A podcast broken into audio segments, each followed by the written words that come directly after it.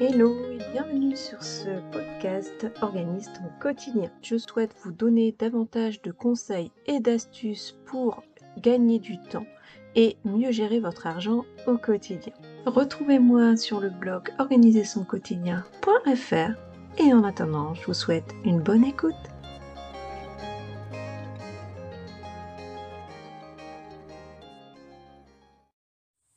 Dans cet épisode, je voulais vous parler du tri et du classement des papiers personnels.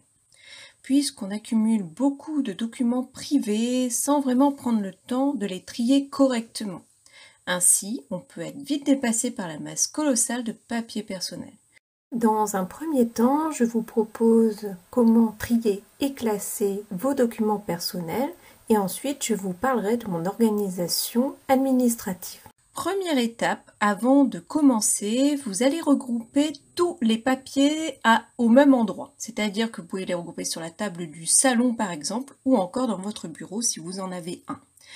Prévoir une demi-journée ou plus selon vos besoins. Si vous n'avez pas suffisamment de temps, n'hésitez pas à découper cette tâche en plusieurs parties. Cela vous permettra de faire des pauses et surtout de ne pas vous décourager, notamment si vous ne l'avez pas fait depuis longtemps. Donc la première étape, vous allez effectuer un tri selon trois objectifs. La première partie se veut être à traiter, ensuite à classer ou archiver, et ensuite à jeter. Pensez à utiliser les sacs de tri pour cette opération, vraiment concernant les papiers non confidentiels, sinon vous allez vraiment réfléchir à les détruire. Donc ça c'est la première étape, c'est vraiment de faire ces trois tas. Déjà, ça sera une grosse partie de fait. Pour la deuxième étape, vous allez traiter ce qui peut être fait maintenant.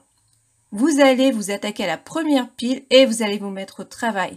Des factures à régler, l'abonnement à résilier ou encore les déclarations effectuées chaque mois ou trimestre, il est nécessaire de ne pas perdre de temps car cela pourrait vous coûter cher en temps et en argent. Pour les demandes les moins urgentes, vous pouvez décider de créer une chemise en attente afin de vous laisser quelques jours de réflexion. Et la troisième étape, ça va être de classer ou d'archiver. Vous allez rassembler tout le matériel nécessaire selon ce que vous avez déjà ou alors vous allez investir dans des classeurs, des chemises, des sous-chemises, etc. J'ai également des boîtes d'archives personnellement. Vous allez regrouper par grandes catégories principales et ensuite effectuer des sous-catégories. N'oubliez pas de créer un index pour vous retrouver plus facilement et surtout, notez bien sur la boîte ou le classeur ce dont il s'agit.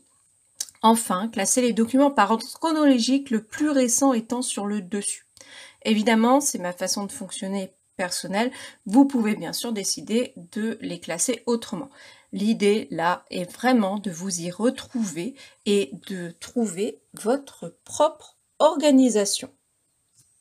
Donc dans ce deuxième temps, je vais vous parler de mon organisation administrative personnelle. Même s'il y a de plus en plus de documents en ligne, c'est vrai qu'il reste encore, notamment dans un pays comme la France, beaucoup de papiers à trier. Donc, et une fois que vous aurez réussi à mettre ça en place, il faudra vraiment vous mettre une routine chaque semaine par exemple ou une fois par mois afin de vraiment trier vos papiers au fur et à mesure et ne plus avoir à faire un grand tri comme c'est le cas si vous ne l'avez pas encore fait. Vous allez ainsi gagner du temps et être plus sereine pour gérer vos papiers personnels. Donc je vais vous parler des outils que j'utilise et de la façon dont je m'organise. Premièrement, les outils que j'utilise pour mon organisation administrative personnelle. Les outils différents sont de trois types. On a des bannettes, mon classeur maison, dont je pense euh, faire un épisode dédié, et ensuite des boîtes d'archives. Donc idéalement disponibles à portée de main, ces outils d'organisation me permettent d'avoir des documents toujours bien rangés. Donc comment je m'organise?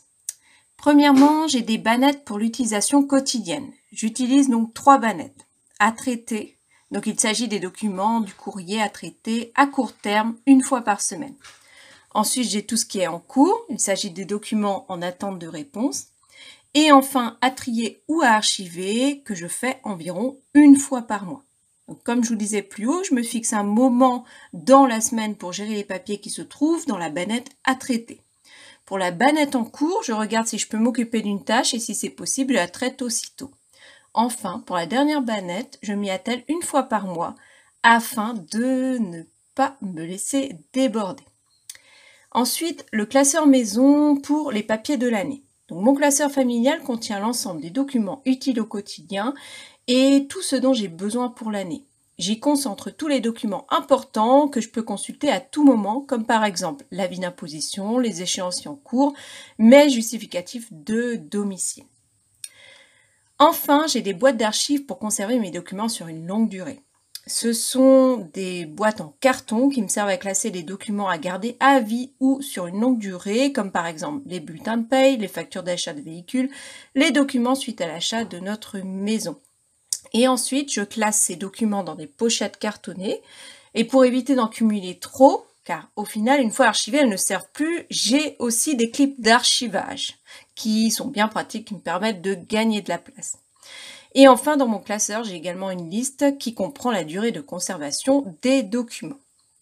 Pour m'organiser, j'utilise des accessoires différents, parce que je suis assez fan de ce genre de choses depuis toujours, mais en essayant au maximum de désencombrer mon bureau.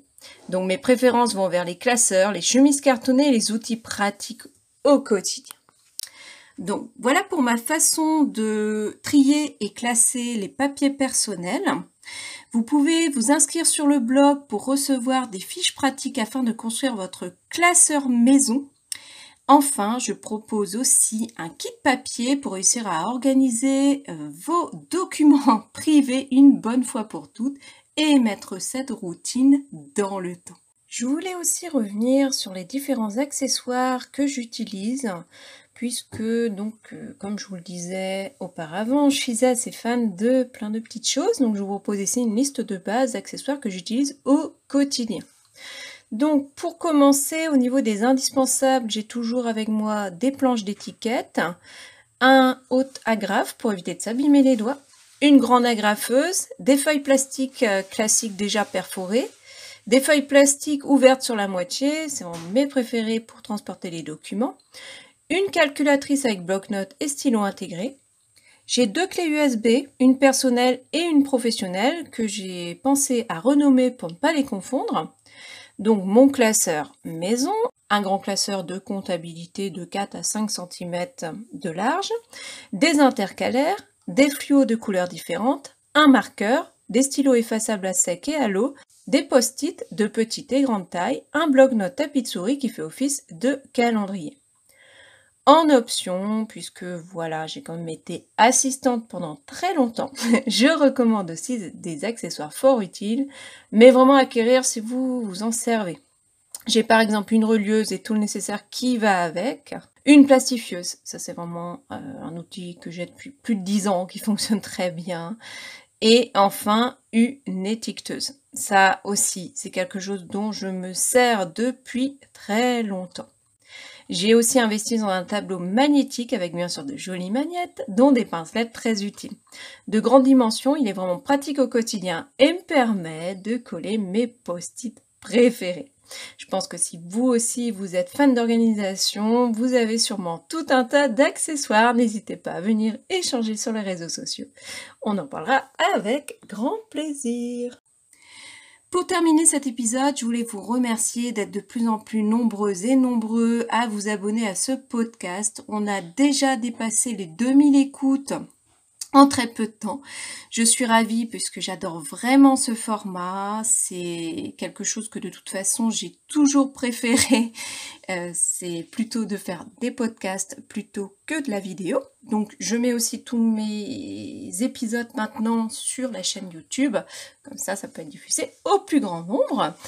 N'hésitez pas à laisser une note et un commentaire sur Apple Podcast. Je me ferai un plaisir de le lire dans un prochain épisode. Et enfin, pour terminer, je voulais vous dire que je démarre prochainement des interviews. C'est quelque chose que je voulais faire depuis très longtemps. Je suis en train de voir comment organiser tout ça, contacter les futurs participants à cette aventure. Voilà, j'espère que cet épisode vous aura plu. Vous retrouvez toutes les informations liées à cet épisode en barre d'informations et aussi sur le blog organisationquotidien.fr. Je vous dis à très bientôt. Bye.